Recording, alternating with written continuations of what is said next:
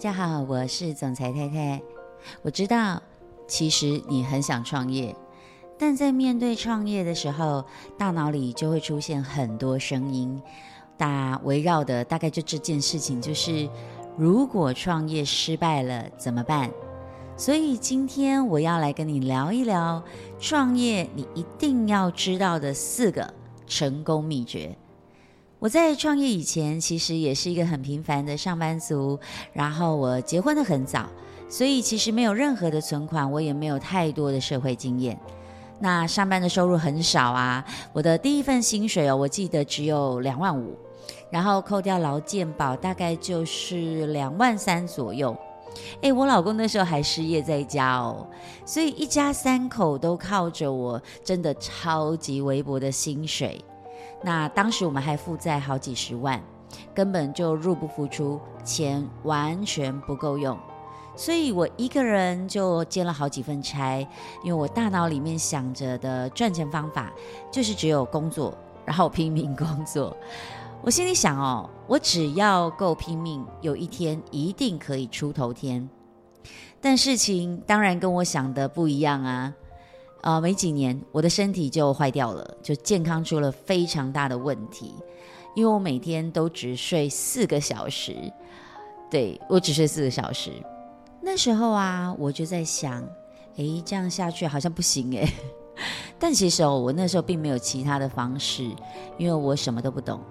那我只知道说，诶，这样子真的不行，我想改变。后来我就在想，如果我想要赚更多的钱，有更好的收入，那我好像只能够创业当老板。事实上，这也是正确的哦，就是上班族是不可能让我们致富的，你唯有创业才有机会改变现况。所以我就开始学习，我开始看书，然后我开始学技能，我去上课。学习的根源是因为我知道我自己不足。每个人都有很多的第一次哦，创业我也是第一次，甚至到现在为止，我已经创业七次了。学习仍旧是我一直以来都不会停止的，因为我知道，不管我在哪一个阶段，我都不可能对所有的事情是全部都知道的。我永远都相信，我不知道的事比我知道的事情还要多很多。创业的过程里面呢、最让人感到恐惧的其实就是资金，因为资金等于风险。很多人在准备创业的时候，面对资金就是一个会让人打退堂鼓，然后感到很却步、很害怕的事。因为创业不单单要花很多的心思，也要花很多钱。所以在这里啊，我要跟各位说，第一个成功的秘诀。就是在你创业以前，你一定要对这个产业有很多的了解，客观去分析，然后最后做判断。千万不要单单只是凭感觉好不好来决定你要不要创这个业。像是很多人哦，都感觉开饮料店很赚，因为现在人手一杯手摇饮嘛，一条街上就好几十家的饮料店。所以你就去参加了加盟展，砰的一声就付费加盟了。我要跟你说，这个前期的了解不是只是单纯指你知不知道这个产业，还有包括你手上有什么资源，还有你这一个赛道当中你的客户轮廓是什么。因为每一个赛道都不一样啊，你所需要的资源成本也不同。我们不用列举太高深的例子哦，因为这当中的逻辑都是一样的。就举我刚刚说的饮料店好了，你要开始想哦，那谁喜欢喝饮料？光饮料就有成千上百种不一样的口味。那么最好的那个口味，最多人买单的那个口味是什么？如果大家都卖一样的饮料，那你有什么独特之处吗？还有。你要开饮料店，要开在哪里？如果你的饮料啊客单价是比较高的，那么相对来说，你的开店成本就会比较高，因为你要租在比较好的地段嘛。那甚至你的装潢啦、你的周边啊、硬体、软体的设备，都是要品质好一点的。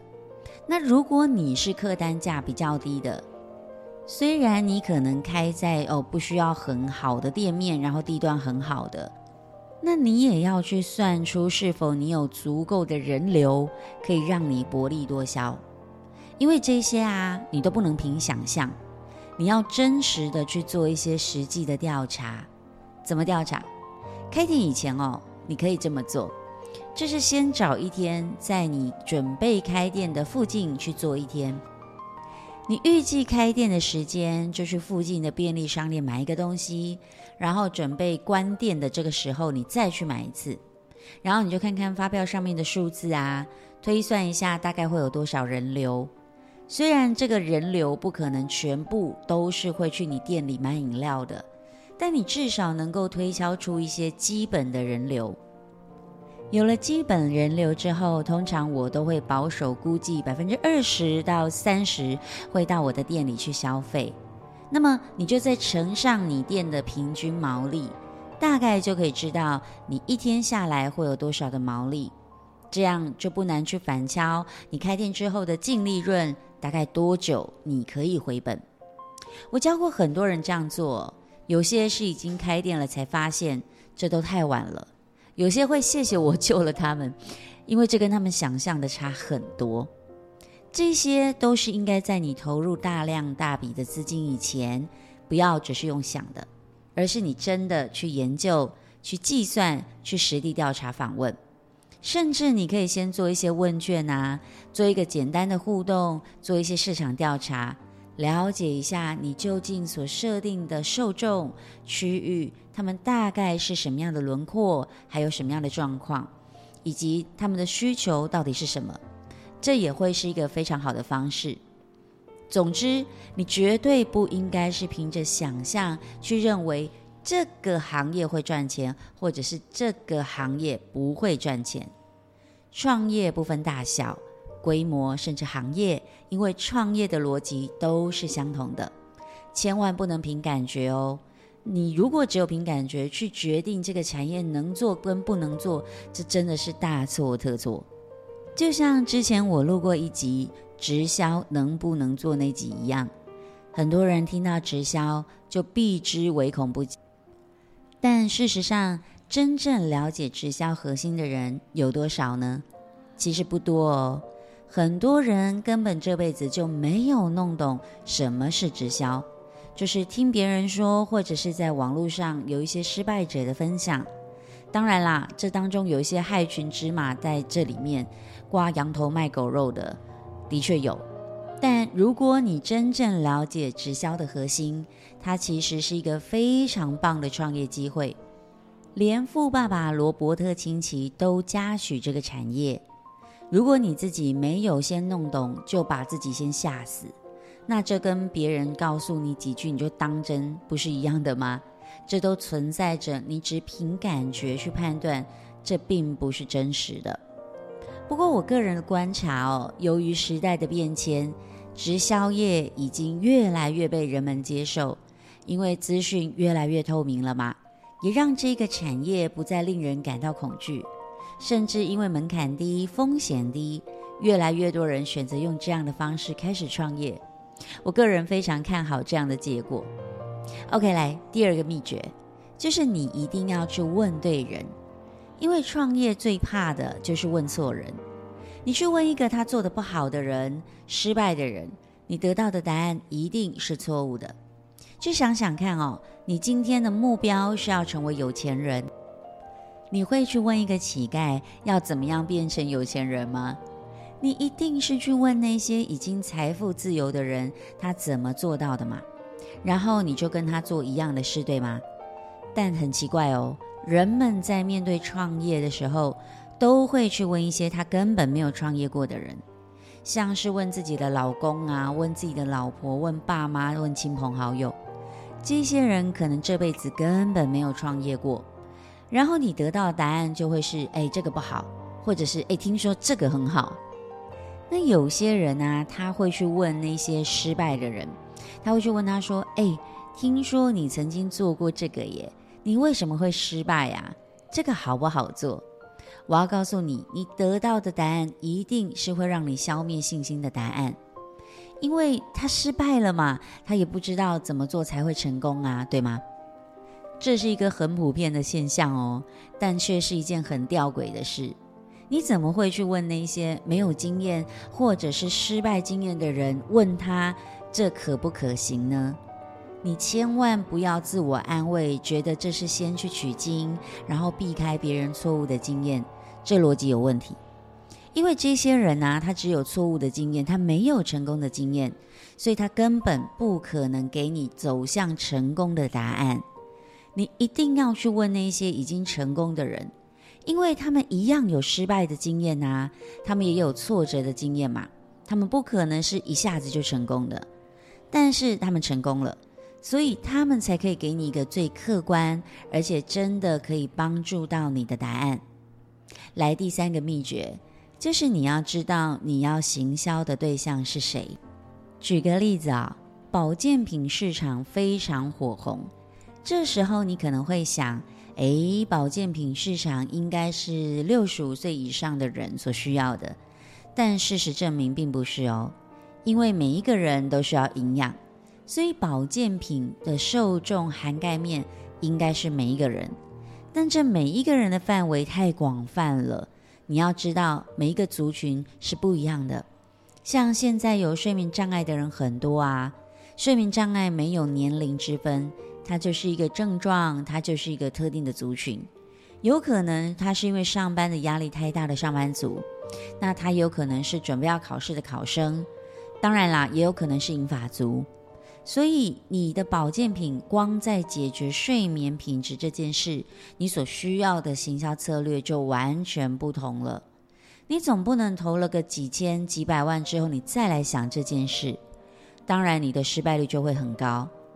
那其实很多人在这部分哦，根本没有想这么多，都是先冲了再讲，甚至以为自己的产品是适合全世界的人，这大错，因为不可能所有的人都是你的潜在客户，你要针对的是一小族群的人去做行销上的策略跟区分，这才是正确的方向。就算你一样在卖真奶嘛。上班族、学生族、男生、女生的在意点通通都不同。虽然一样都建立在好喝上面，但男生可能不需要有很精致的包装、很可爱的包装，可是女生就很吃这一套啊。所以不要再耗费大量的金钱跟心力，然后去做了之后才发现，哇，原来自己搞错了，根本没有抓到重点。你要先弄懂你的受众，他们所在意的点。才可以真正的打动消费者的心。举个例子哦，《鬼灭之刃》前阵子很红嘛。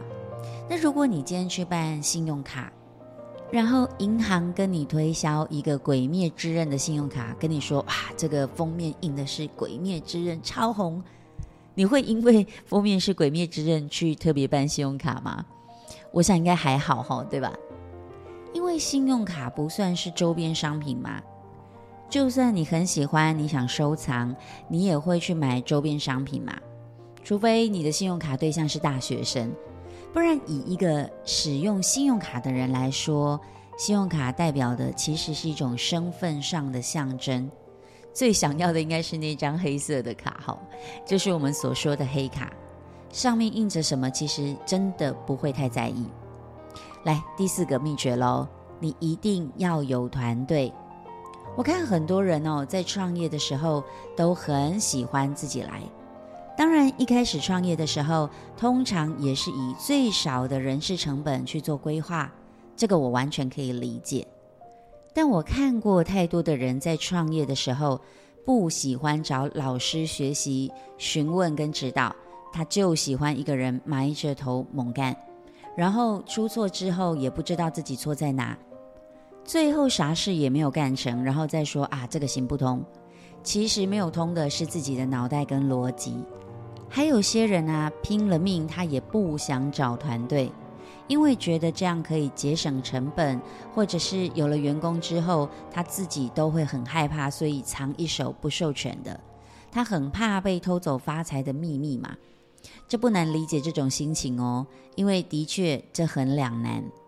只是我看过太多的老板，有了员工之后，他还是习惯自己来。一来是怕被挖走核心技术，二来就觉得别人做的没有自己快，没有自己好，所以干脆自己来。还有那种根本不信任下面的人。你要知道，团队的意义除了分工，还有一个很重要的就是复制。你必须透过团队来复制你的财富，复制你的时间。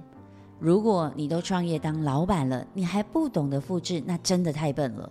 你只是一个高级打工仔，跟上班族真的没有两样。你要避免被偷走核心的发财技术，你需要的不是不授权，而是需要有一个正确的商业模式，从根本去解决，而不是不放手、不复制。虽然在初期创业的时候，复制需要花很多的心力。因为这就像建一个渠道拉水管一样，前面的速度很慢，但一旦你复制成功，那个速度啊会超乎你想象的倍增再倍增。无论是在你的收入上，或者是时间上，那才会真正让你享受到创业成功的甜美果实。想想看哦，你一个人就二十四小时，如果你可以复制出十个人做你会做的事。那么你一天就有两百四十个小时。原本你一个人的收入是十万块，你复制十个人，那当然就有机会月收入百万。复制有一个很重要的重点哦，就是化繁为简。如果你要复制出去的难度太高，那根本就很难复制。所以你最好啊，要把很难的东西变得很简单，简单到连阿嬷都会学会。那你的这个复制就会很轻松、很快，才有机会达到扩大跟倍增的效果。今天就跟大家分享这很重要的四点，我相信你一定有很多的收获。记得分享出去给身边也想要创业或者是正在创业的朋友听，让他可以少走一点冤枉路。谢谢你今天收听我总裁太太聊创业的频道，我们今天的分享就到这边喽。啊，对，最后还是要跟大家工商服务一下我的社群媒体创业班。过去我是教授过超过四千多位学员，而且辅导过上市公司、连锁企业，甚至微型创业的美业啦、餐业等等的网络行销老师。我曾经透过社群媒体去帮助我的客户创造月营业额超过一千七百万。我也带领我自己的学员透过社群媒体创造一年收入破百万。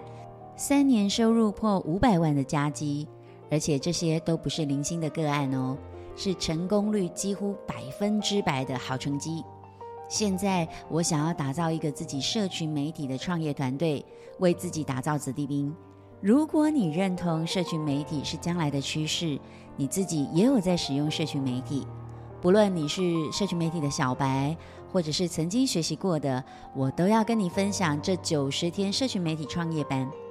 在这个班里面，我会为你打造化繁为简的社群媒体流程，让你从公域流量成功创造私域变现，还有为你打造独一无二的商业模式。